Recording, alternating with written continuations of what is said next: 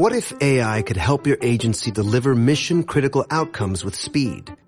With IBM Consulting, your agency can design, build, and scale trusted AI using Watson X and modernize the way you work to accelerate real impact. Let's create AI that transforms your agency. Learn more at ibm.com slash federal. IBM. Let's create. Las botas rusas de invierno o valenki. ¿Cómo son las botas rusas, muy rusas de invierno? Se llaman valenki. Son botas de la lana de oveja y te sirven para andar durante todos estos inviernos, a veces muy largos de Rusia.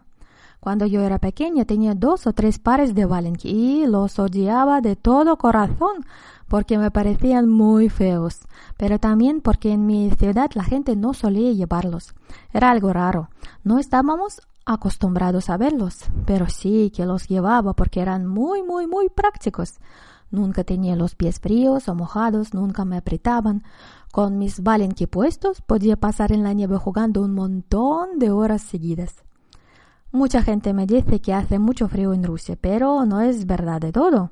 Por ser el país más grande del planeta, Rusia tiene una gran variedad de todo. Por ejemplo, las regiones más calurosas están en el sur, donde la media de enero es de 0 grados, mientras que en julio es de 23 grados positivos. Como ves, casi no existen los inviernos ahí y los mares no se cubren con hielo.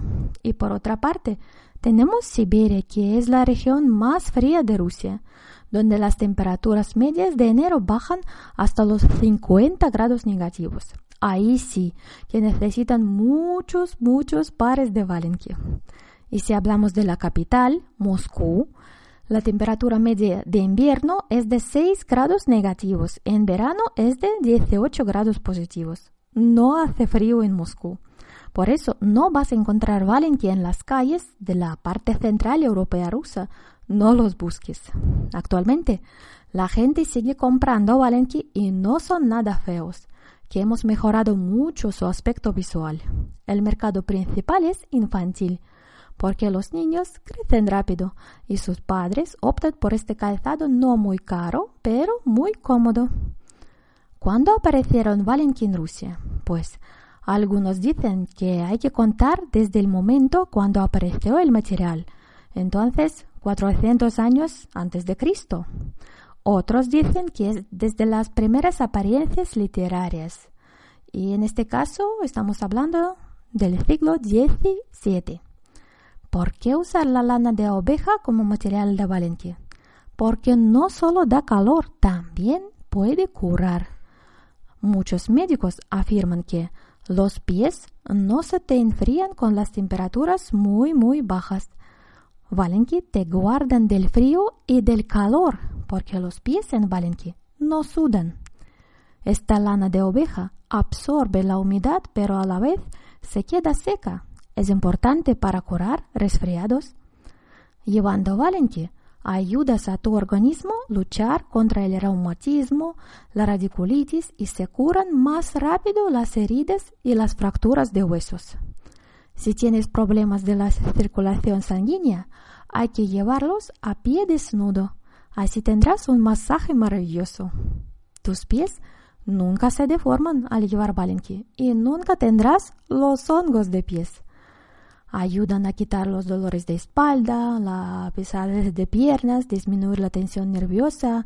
De verdad, parece algo milagroso. Hay otras afirmaciones muy positivas de llevar valenque, pero a mí misma me parecen ya bastante inverosímiles, así que voy a parar para no dar la impresión de que estas botas invernales rusas curan todo. ¿Cómo se hacen? En una ciudad rusa, Kalyasina, existe una fábrica que los hace durante ya más de 200 años. Durante las guerras mundiales, la primera y la segunda, los hacían para los soldados, en tiempos de paz para los amantes de pesca y de caza. Actualmente valen que están de moda y no hay entre ellos ni feos ni aburridos. Es imposible nombrar todas las innovaciones que puedes ver en los Valenki actuales. Con cremalleras, con cordones, con piel, con hilos de oro, con imágenes divertidas, de colores chillones, con avalorios, con cintas, con lentejuelas, con tacones, un montón de variedades para todos los gustos.